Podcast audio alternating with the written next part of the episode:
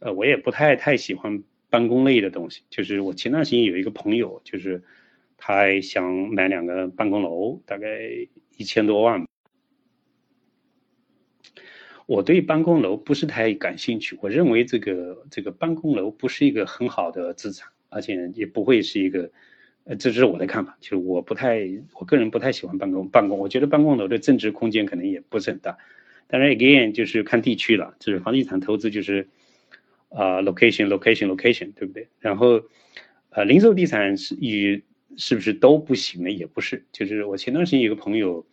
啊，看了一个零售地产是啊，是一个一个一个 Plaza，然后是 Walmart 在里面，还有一个是 Ninety Nine Cents 那个九堡酒店一个上市公司吧，就是大概有三三四百家店吧，就一个上市公司。然后他把这个资料发给我，让我把它看看，然后我呢就就分析一下，就是说这一类呃这个地产类型呃行还是不行，比如说租户的品质啊，呃。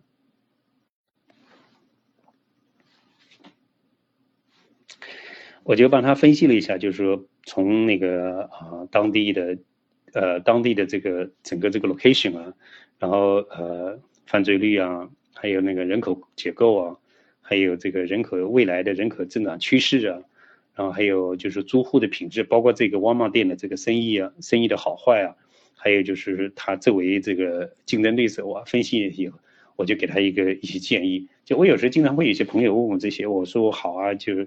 我帮你看看，就会呃，嗯，帮帮人家看看。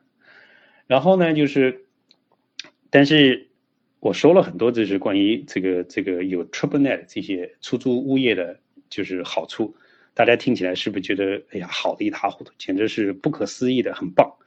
但是它有没有风险呢？也是有风险的。就是风险是什么呢？就是如果如果过了几年以后，或者三年、五年、八年、十年，总有一天租户会搬走。那么租户这个租户搬走，你要再找另外一个租户的时候，那么你可能会花的时间会比较多一点，就可能就可能有几个月，甚至一年，甚至两年，还有呃好几年都找不到租户的可能性，这个风险在这儿。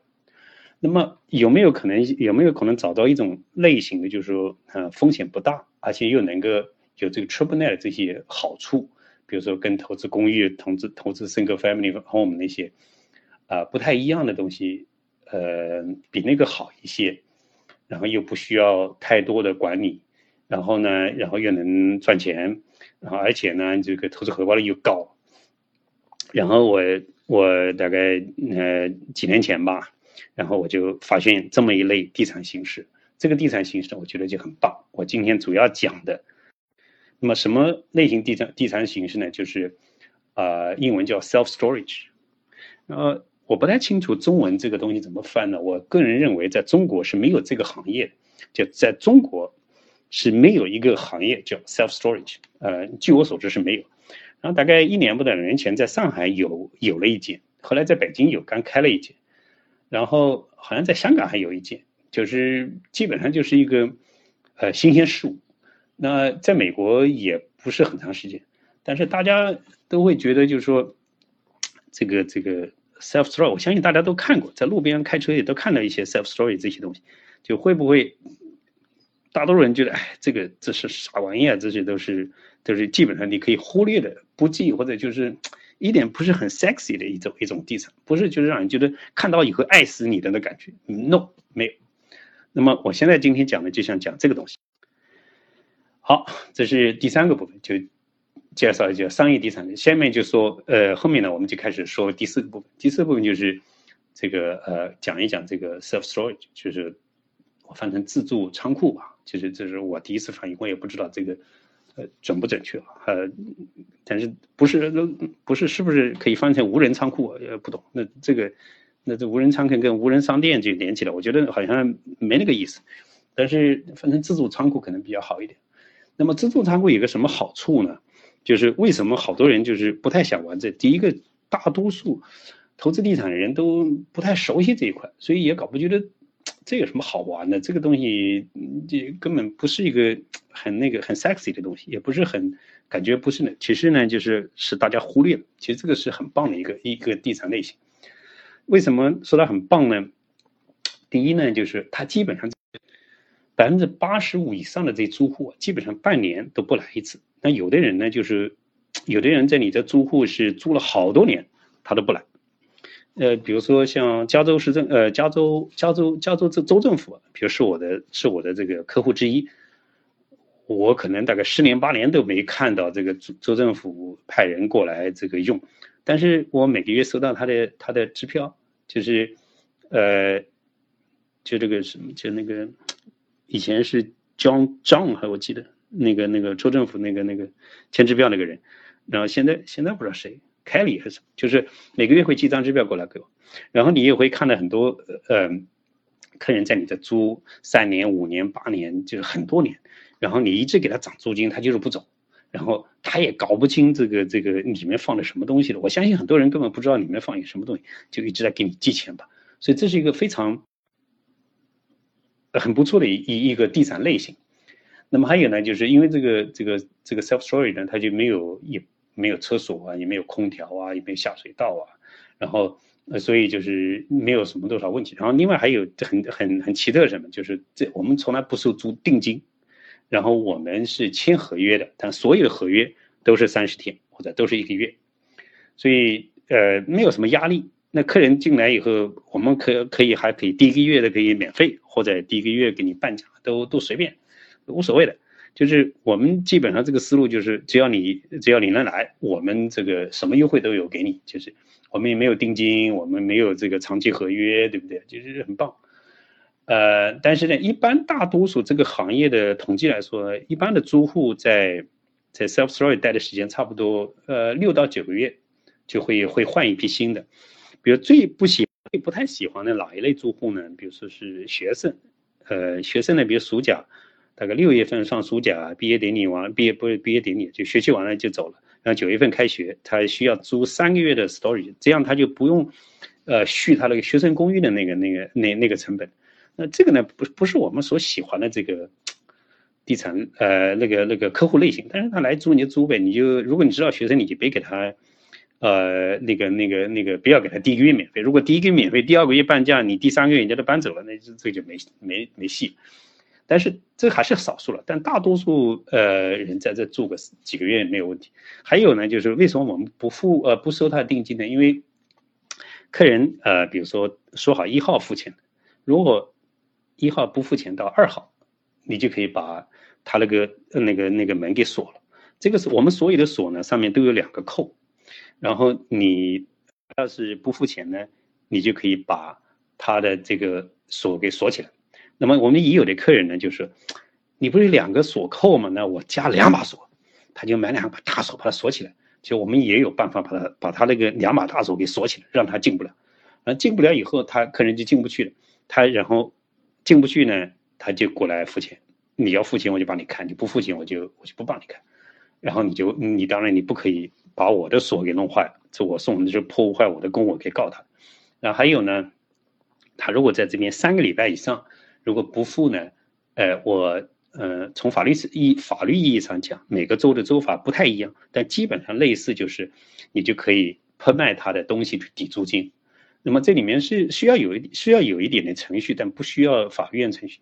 这个程序是什么呢？我现在说一下，就是呃，其实也很简单。那我现在说一下，就是这个如果那个客人不付钱怎么办？不付钱的是这样。第一，你首先呃寄个挂号信给他，就是哎，你这个这不付钱，不付钱，我们要把你的拍卖，这你得告诉他一下，这是第一第一步。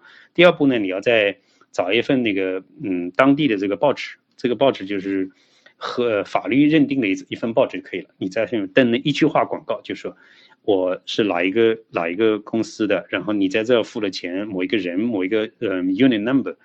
嗯，或者说，比如说三三一，或者说说 B 幺零五，你没有付钱啊，你嗯，所以呢，我们准备拍卖你的东西，那么定一个拍卖日期就可以，然后就就可以打开他的那个那个 unit，就把他的东西给拍卖了。所以呢，就是呃不用付定金，然后你也基本上也不会吃亏，因为你卖的东西怎么都能把你那个租金。那当然了，有没有每次都能赚回来？没有，也有赚不回来的，也有。但是基本上就是说损失不大，应该这样。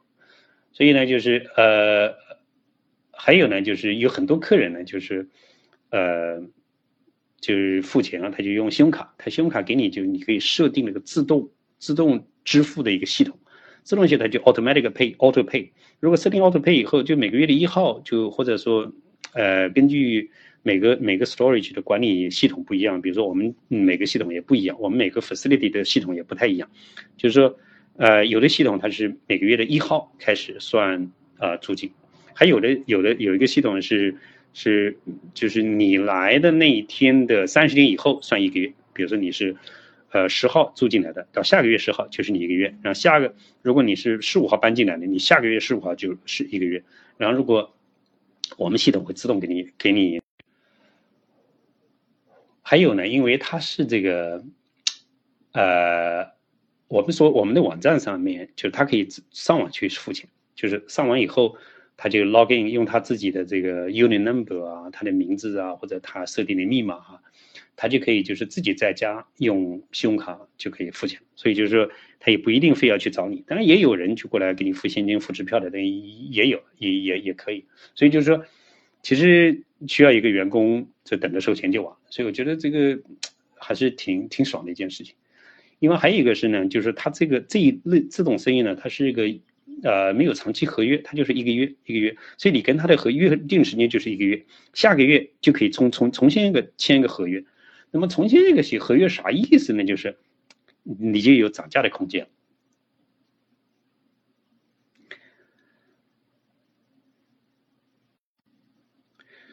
那么我曾经呃，我们地产学堂里面有有有有一位女士呢，就是是呃，在 self storage 里面做事情，就是嗯，她是这个从业人员。那么她跟我讲，就是他们也是啊，每每过几个月就涨一涨，涨点价啊这样。然后一呃，从法律程序上讲，就是你寄一封信告诉他，我从下个月开始给你涨百分之十或者百分之几都可以就可以了，就完了。那么他有。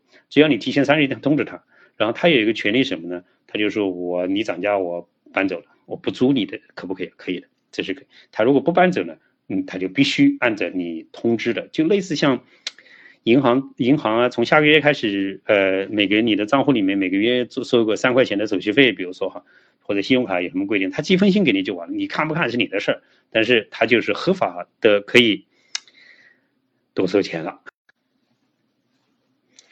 我们呢，我们一般呢，就是我们我们有几套系统，我们有一个系统是这样，就每个月涨价，啊，不是讲错了，每个月涨，你六个月涨价一次，然后每次涨价百分之五，然后你这样下来，你每年差不多涨百分之十，呃，其其实蛮多的，我是觉得。那哦，也有呢，就是呃，也有这个这个叫什么，也有涨价不止百分之十的，我曾经涨过百分之二十三十四十的，那我的。我的那个、那个、那个，呃，有的住户呢，就是我觉得，比比如说，我如果看那个住户不太顺眼，那我就想赶他走。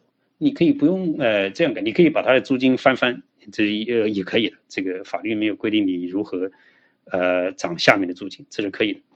那么翻番的还是不多了，但大多数涨个百分之二十、三十还是有。如果有些住户，那我我自己的体会就是，有一些大客户，我就想把小客户。然后我喜欢小的小的租户，我不喜欢大的租户。什么原因呢？就是，呃，我我在我拥有这个这个这个这个仓库，这个不是就这自助仓库之前呢，就是有一很多大类大的一些 unit，比如说是二十乘三十或者三十乘六十，就是就是三十尺三十尺或者是二十尺三十尺。我喜欢把这种客客人就赶走，赶走干什么呢？然后就把它切割切割成小一点的，就是小一点的好处在哪呢？小一点就是它。你可以呃增加租金，你那个租金的 per square footage 就比较贵，比如大的你可以呃租的，比如说五毛钱六毛钱一个 square foot，小的可以最小的我我我有些我可以收到三块钱，就是一个 square foot 可三块钱。如果你整个你的 story 都平均在两块钱以上，就已经非常成功了。但是大多数一块一块多钱吧，就是还还是挺不错的。这里也有很好玩的事情，就是比如说呃。我们这个也有的人呢，租下来以后呢，在里面睡觉也有的，就 是还有还有还有还有的人在里面卖淫，就有个女孩子这个不把那个 storage 里面布置成一个像一个像一个那个粉红色的床啊，不啦不啦不啦，然后这样，然后